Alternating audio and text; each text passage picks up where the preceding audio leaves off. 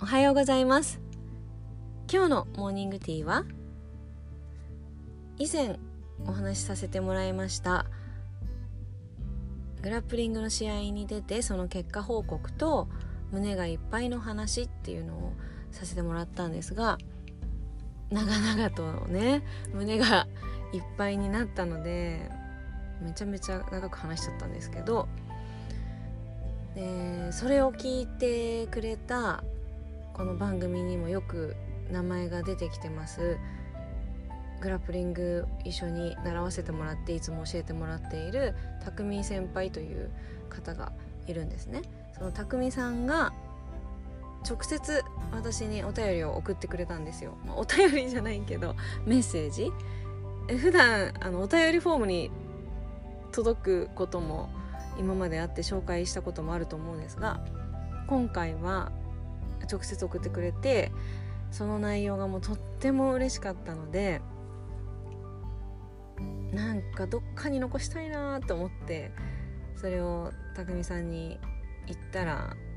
「ラジオとかで読んでいいいいですか?」って聞いたら「いいよ」って感じで軽く オッケーみたいな感じだったので読ませてもらおうかなと思います。とっても長いものとかでもないしさっぱりとしたシンプルなものなんですがとっても胸いっぱいになったし一回こう胸いっぱいが収まったのにまた胸いっぱいになっちゃって 嬉しくなったのでここに残させてもらおうかなって思います。是非一緒に聞いてください。では読んでいきますね。ラジオを聞きました。自分の好きなことをしてお互いにいい影響を与えるというのは考えたらありえないような確率の話で今まで全く違う人生を生きてきてレベルも経験も違う今成さんとカラさんが同じ格闘技をしていい影響を与え合うというのはとてもありえないような可能性のことが起きていると思いました。私は今成さんとカラさんが格闘技に限らず好きなことに取り組む姿勢が似ているように感じます。今成柔術はそういう人が多いと思うしそういう場を作ったのが今成さんの一番すごいところなのではと少し思いました。私もそこで頑張っていきたいのでこれからもよろしくお願いします。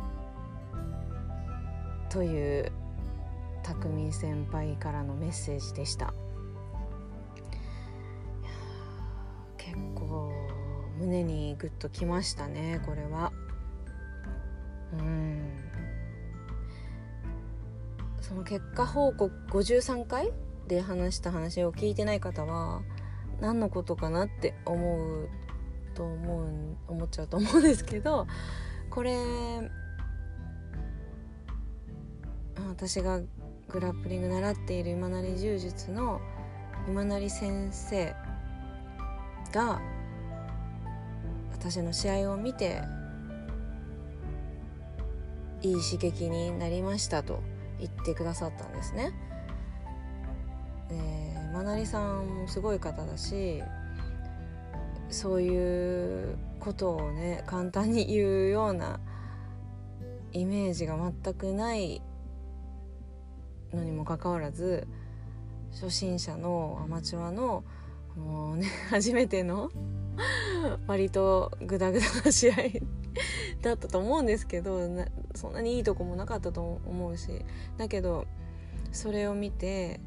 そのようなコメントをくださったんですね。それがとっても私は嬉しくて本当にもう夜ギラついちゃうぐらい嬉しかったんですよ。それを一緒に匠さんも驚いてくれて匠さんは今成さんのことよく知っている古い付き合いのお二人だから、うん、山成さんがそういうこと言うの珍しいねっていう感じで一緒に喜んでくれたんですよね。でそういういきさつがあって、私の試合を見てよかったですっていい刺激もらいました。自分ももっと頑張り頑張ろうと感じましたみたいなことを先生は言ってくれて。でそれを一緒に聞いてでラジオも聞いてくれて匠さんがこうこのようなコメントを私に直接送ってくれました。でそうなんですよね。こういうふうに言ってくれていてレベルも経験も違う今成さんと私。で確かに全く違う人生を歩んできて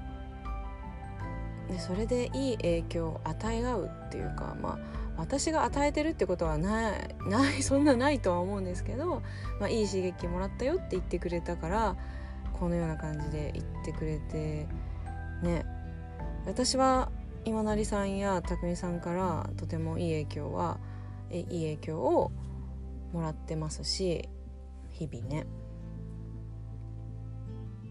いろいろ考えさせられることも多いし。でもこうやって与え合っているって言ってくれたりとかうんなかなかないような確率のことが起こっていて、まあ、すごいねじゃないけど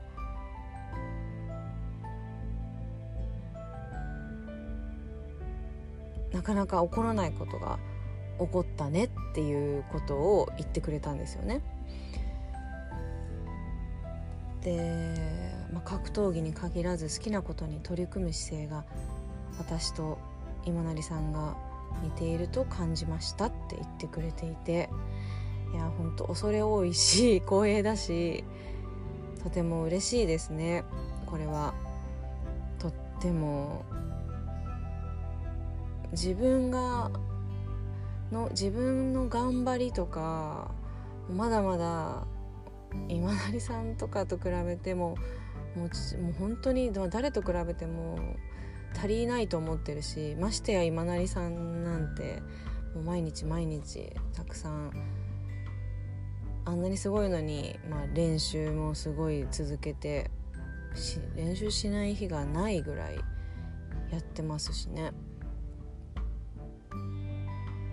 だか取り組み姿勢が似ているって言ってもらってなんかすっごい光栄だなって思いましたね、まあ、日々私も今成さんや匠さんのこう練習してる姿を毎日見てるし、まあ、練習というか、まあ、クラスでは先生はそんな練習っていうよりも指導って感じなんですけどでもどう、ね、どれぐらいの頻度でやってるとかもう分かるしお二人とももう長年ずっとトレーニングとかもずっとやり続けているわけですからなかなか簡単にできることでは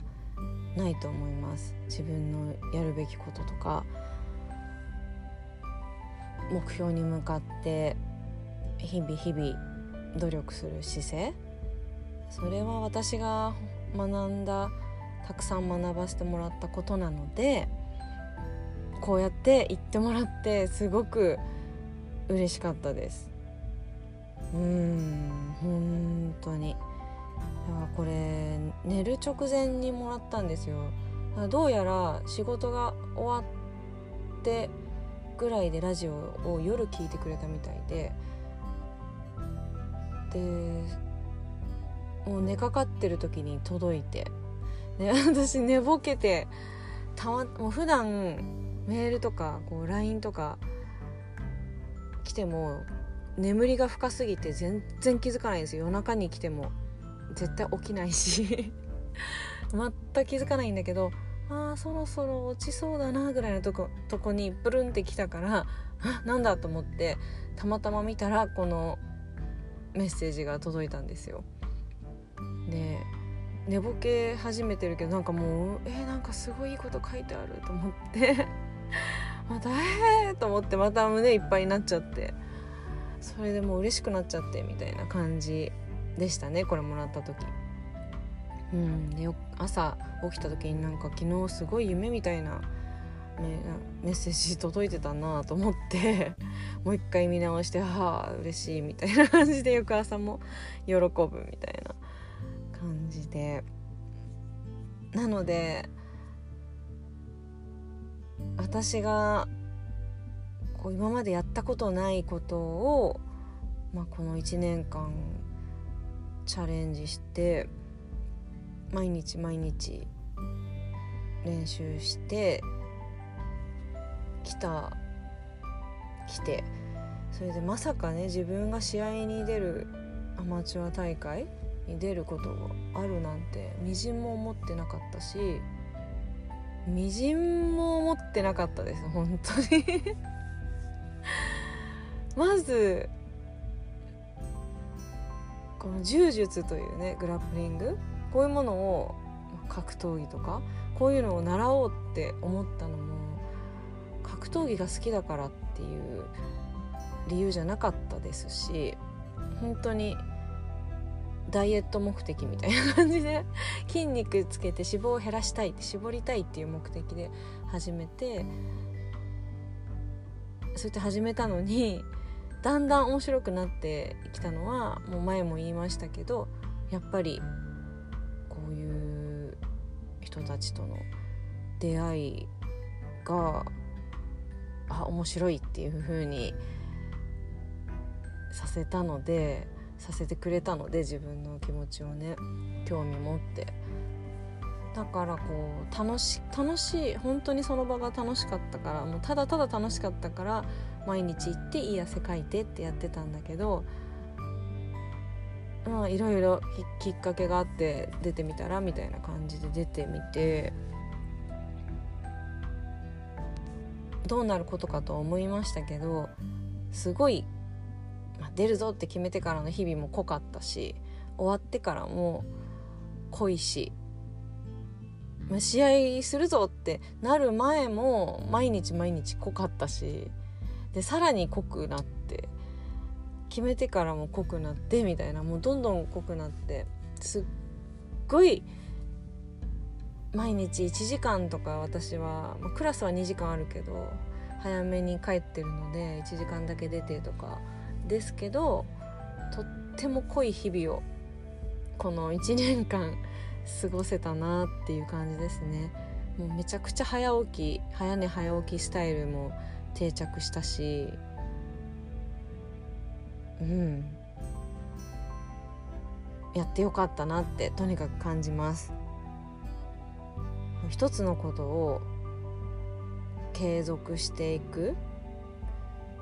楽しさをまた新しいことを学ぶことで感じたし。こんなに一生懸命こう頑張るぞってなってこう学ぼうみたいなのを、まあ、ちょっと久しぶりだったしとってもいい経験でしたね。でそういう場にチャレンジしたことでまたこう匠さんとか今成さんとかの新しい一面も知れたりとかこうもうちょっと深く付き合うことができたりとかいろいろともうこのお二人だけじゃないですしねもうたくさんいろんな人と関わって今に至るという感じで本当にいい経験ができたと思います。はいそのような嬉しいお便りお便りお便りではないけど、うん、メッセージの紹介をさせてもらいました一緒に聞いてくれた方は本当にありがとうございます。ではまた今日も いい一日になりますように。皆さんも本当にいい一日にしてください。では。